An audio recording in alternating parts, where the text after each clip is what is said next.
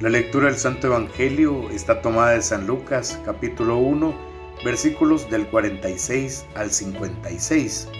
En aquel tiempo dijo María, mi alma glorifica al Señor y mi espíritu se llena de júbilo en Dios mi Salvador, porque puso sus ojos en la humildad de su esclava.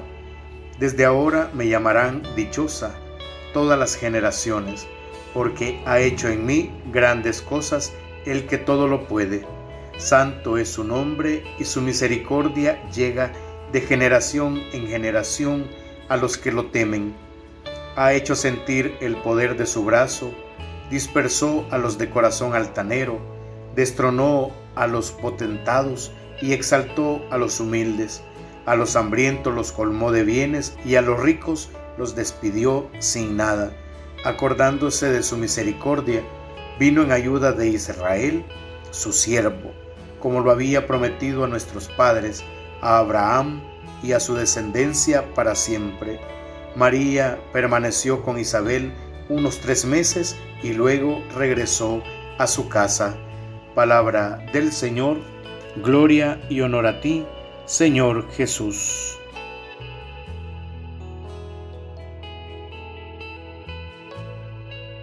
Aunque estamos ya a tres días de celebrar el nacimiento de Jesús, la liturgia de hoy pues nos presenta a María en la visita que hizo a su prima Isabel, que también llevaba en su seno a su hijo Juan.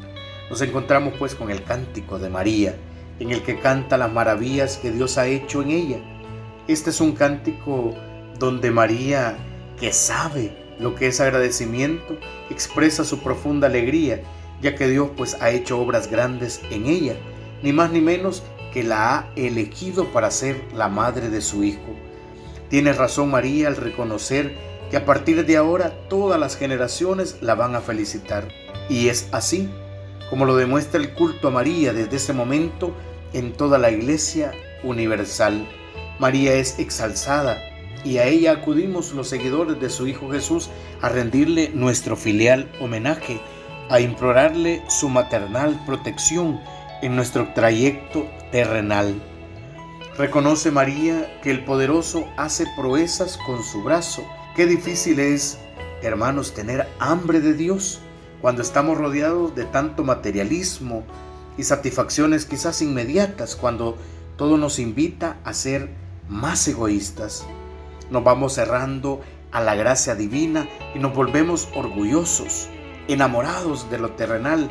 Entre más tenemos, creemos nosotros que más valemos. María sabía bien en quién había puesto su confianza y por eso no se derrumbó en su vida a pesar de las pruebas. Siempre supo mantener esa sencillez de corazón y reconocerse pobre. A pesar de ser la madre del Salvador, siempre se presentó como necesitada de Dios.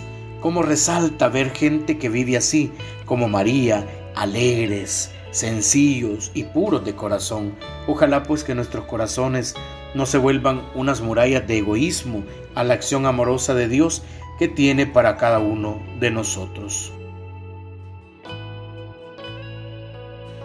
Oremos. Jesús, es más fácil vivir con la mentalidad del mundo materialista, olvidándonos de ti.